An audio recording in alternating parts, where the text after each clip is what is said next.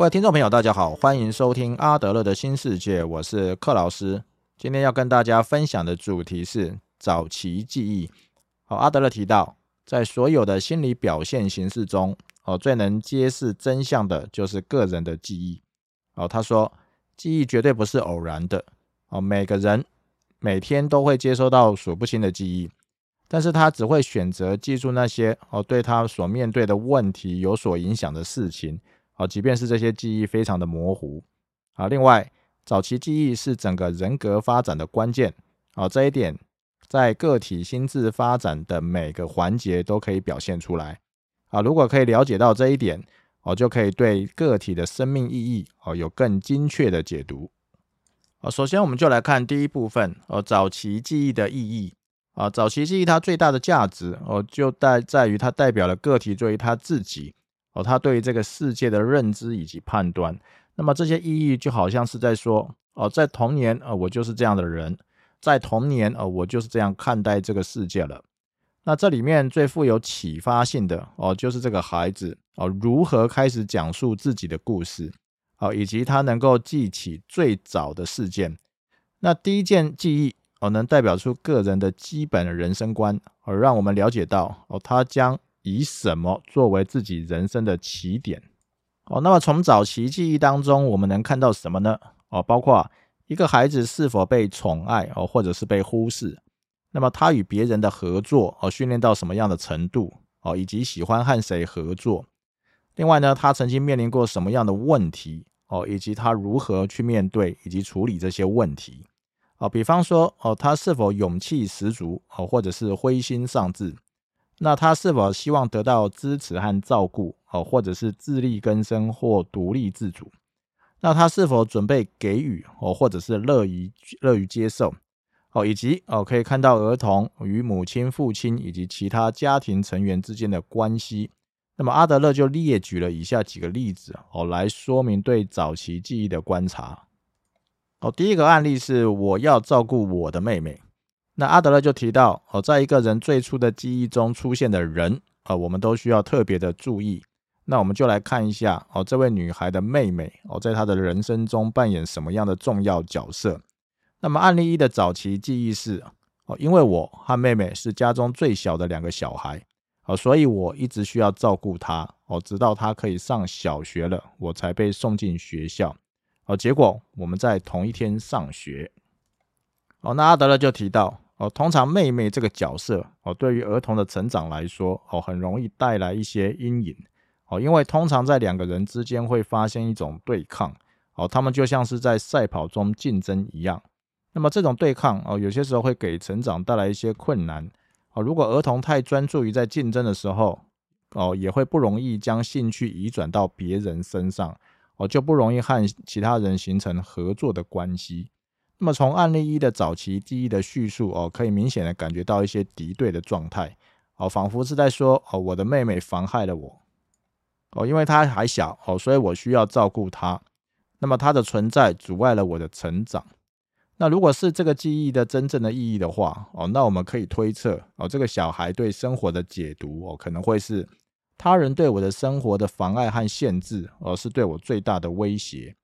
那另外哦，他的解读是。啊，因为我的年纪比较大，好，所以就得迁就别人。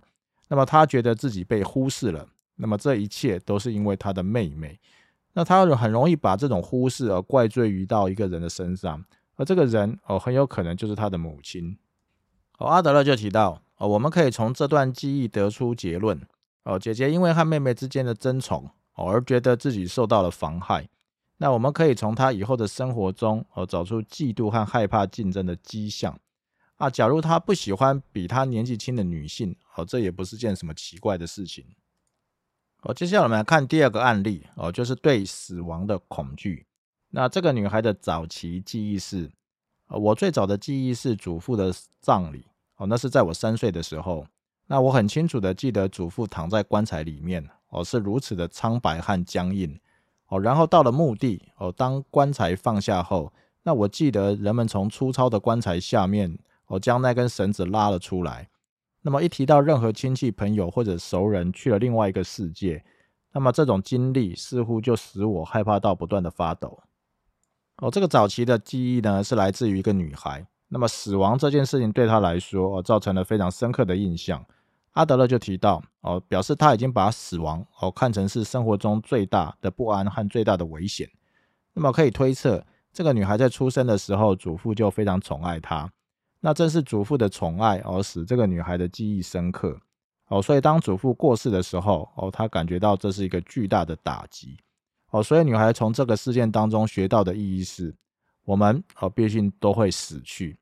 那阿德勒就说：“哦，这当然是一个事实哦，但不是所有的人哦，时时刻刻都会对这个想法念念不忘。那么，因为生活当中还有其他许多重要的事情哦，值得我们去关注。那么，就阿德勒的经验来说，哦，他说孩子常常告诉他啊，他们对于去人的去世的情景哦，印象非常深刻，永远也无法忘记。那么，这种孩子一直想要努力减少哦，或者是克服对死亡的恐惧。”哦，所以哦，通常这类的孩子哦，他们的雄心壮志就是成为医生或护士。那么他们认为哦，医生和护士比别人受到更好的训练，哦，来跟死亡抗争。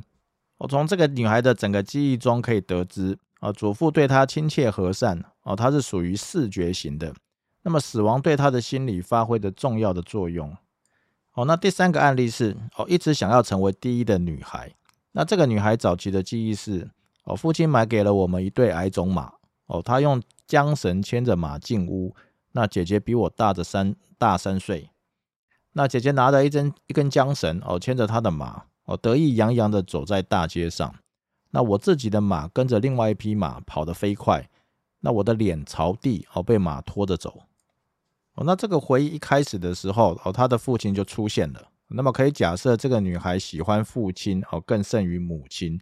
那么，通常喜欢父亲的孩童哦，表示已经到达了发育的第二个阶段哦。这是指啊，因为从出生到一两岁的时候，那孩子需要母亲哦，依附着母亲哦，他的整个心智活动都联系在母亲的身上哦，所以第一个阶段哦，孩子会更喜欢母亲。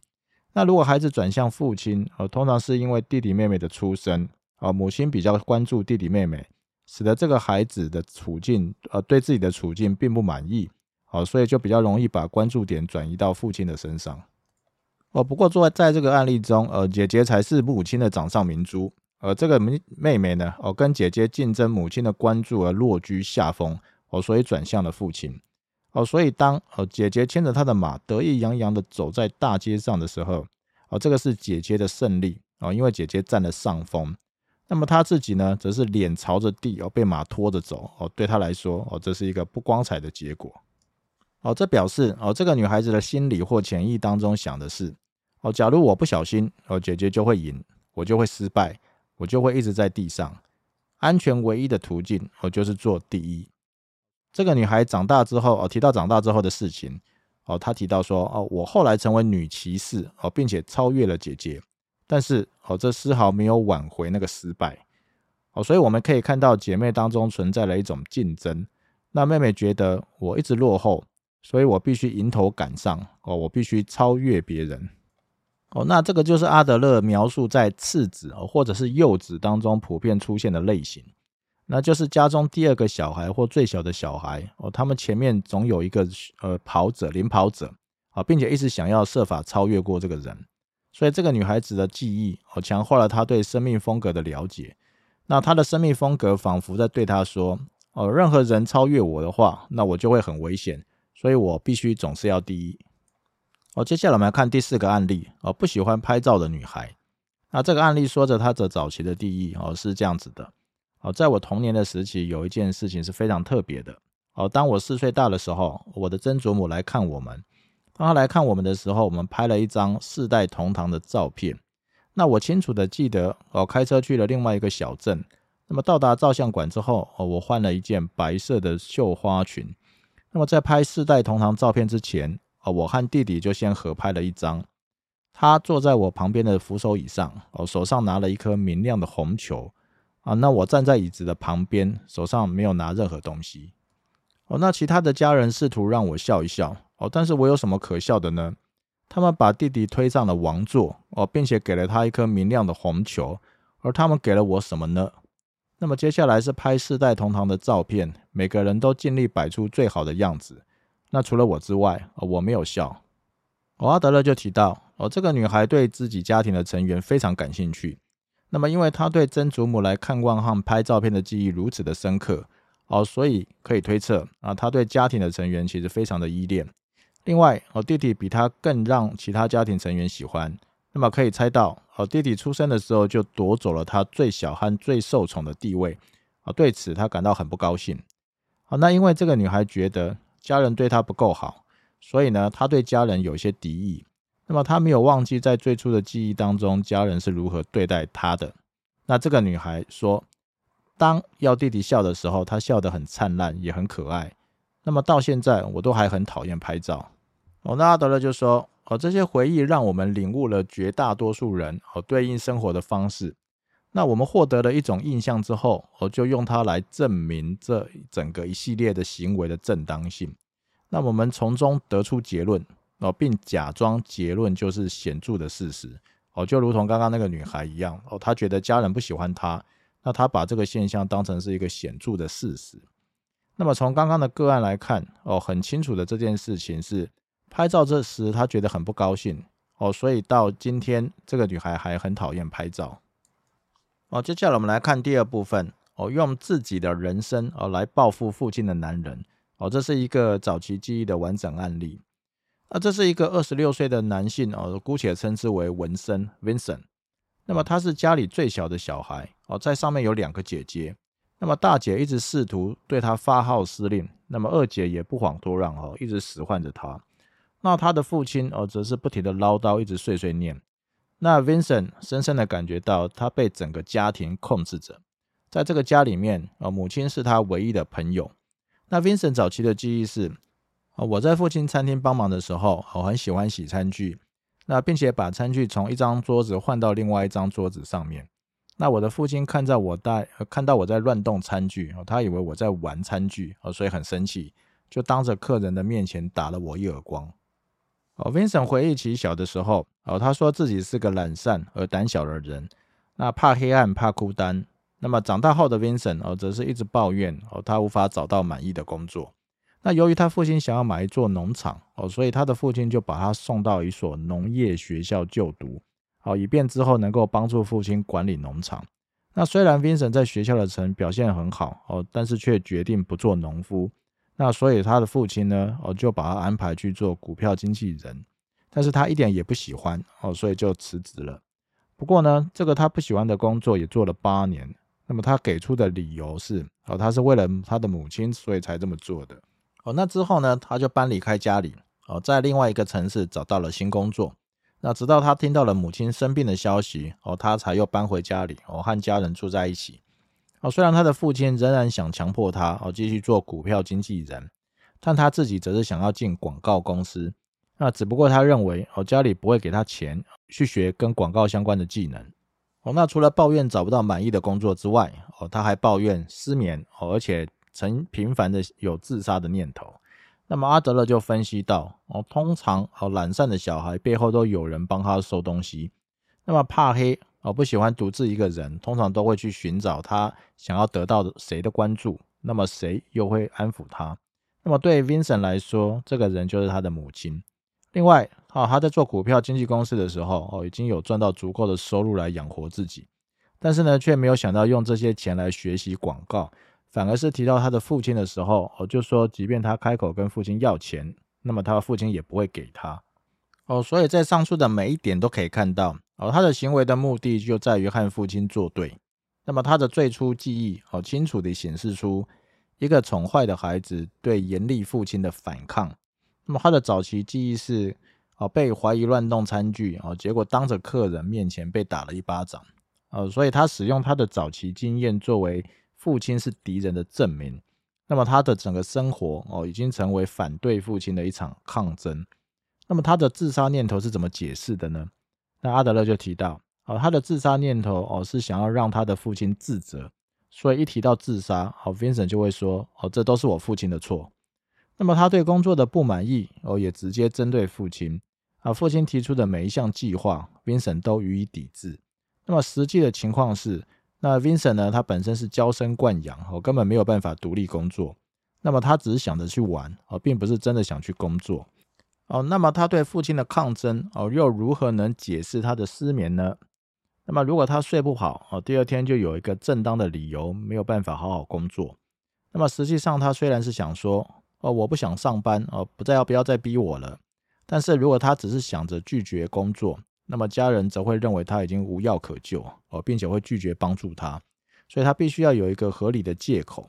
那么结果，我透过从这个天上掉下来的不幸，也就是失眠，哦，来获得没有办法工作的合理的理由。哦，他疲惫的时候就没有办法工作，而他的父亲则迫不及待的要他去工作。哦，所以他就用这种强硬的方式，哦，打败了他的父亲。哦，阿德勒就提到，哦，如果我们只看到他跟父亲的斗争，哦，我们就应该认为，哦，以失眠当成是武器，其实是非常聪明的。哦，不过他这种生命风格哦，或者对于别人来说哦，无法令人满意，因此我们必须帮助他加以改变。哦，那么我们要如何帮助他呢？呃，唯一可行的方法哦，就是让他与父亲和解。一旦他所有的努力哦都集中在惹怒并且击管要击垮他的父亲，那问题就不会获得解决。那么阿德勒先有理由的赞同这个患者的态度，他是说哦，你父亲看起来完全错误。哦，他从小到大，哦，都试图威权的指使你，哦，这样做非常不明智，哦，但是你很难期望他获得改变。那阿德勒就做了一个比喻，哦，假设天要下雨的话，你该怎么办呢？那你可以带一把伞，哦，或者是坐车。不过你试图和雨水斗争或者打败它的话，哦，这些都是无济于事的。那么现在你花了很多的时间跟雨水搏斗，哦，这边雨水当然就是指他父亲的行为。那么你认为这就是力量，你能够压倒他。但是当你取得了胜利的时候，也就是你毁灭你自己的程度哦，更胜于别人。哦，那阿德勒就很直白的跟 Vincent 说，哦，他对职业的犹豫不决、自杀的念头、哦，离家出走或者是失眠等等，那么他所做的一切，哦，都是想透过通过惩罚自己来报复他的父亲。那阿德勒还很明确的跟 Vincent 说。你今天晚上睡觉的时候，哦，想要不时的醒来，这样你明天就会觉得很累。哦，想象一下，哦，你明天因为很太累而不能工作的时候，你父亲怒火冲天的样子。那阿德勒就想让他面对这个事实。哦，他的主要的兴趣，哦，就是激激怒并且伤害他的父亲。哦，只要他不停的不想停止这个战争的话，那么任何的治疗都不会有所作用。哦，很明显的哦，看得出来，Vincent 是个被宠坏的孩子。那么现在哦，他自己也能看得出来。那么他的母亲一直纵容他，那他的父亲却不体谅他。哦，他父母的教养方式都不对，而他又不能对自己的状况哦进行正确的解读。哦，所以就造成了他一直到成年都在跟父亲对抗。那么即便哦他对抗成功了，也毁了他自己的一生。哦，最后我们来看一下。哦，一个人的早期记忆哦，虽然可以看出一个人的生命风格哦，但是这不表示一个人的生命风格哦，在小的时候就固定了而不能改变。那阿德勒就提到，一个人若是总是觉得别人想看我的笑话，那么他的记忆中哦，一定充满着别人都想要侮辱他的事情。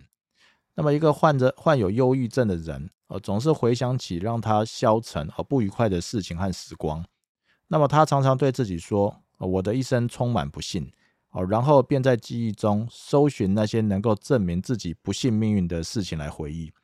那么，如果他回想起来的，哦，都是他过去的成功和光荣的时候，那么他就不会再忧郁了。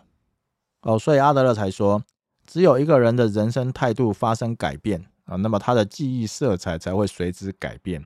那么人生的态度改变了，认知的观念就改变了，那记忆中的事情才有机会改变。那么对于同一个事情哦，才会有截然不同的解释哦。所以阿德勒提醒我们的是，记忆虽然是已经发生过的事实哦，但是要选择回忆起或回想起哪些记忆哦，其实是可以被我们自己所决定的。OK，那今天分享的内容就到这边。那么今天分享的内容主要来自于阿德勒知名的著作哦，就是《自卑与超越》这本书。那么借由了解阿德勒带给我们的启发与教导。哦，让我们对于现在的自己的行为、想法、认知、哦情绪等都有更多的了解。那么，例如，那我们为什么总是要做第一？那么，我们为什么总是想要赢别人？那么，做了第一，赢了别人之后，我们真的能够快乐吗？那么借由这些重新的思考，哦，让我们有机会重新检视自己的人生，哦，并且有机会重新开始改变它。那么谢谢大家的收听。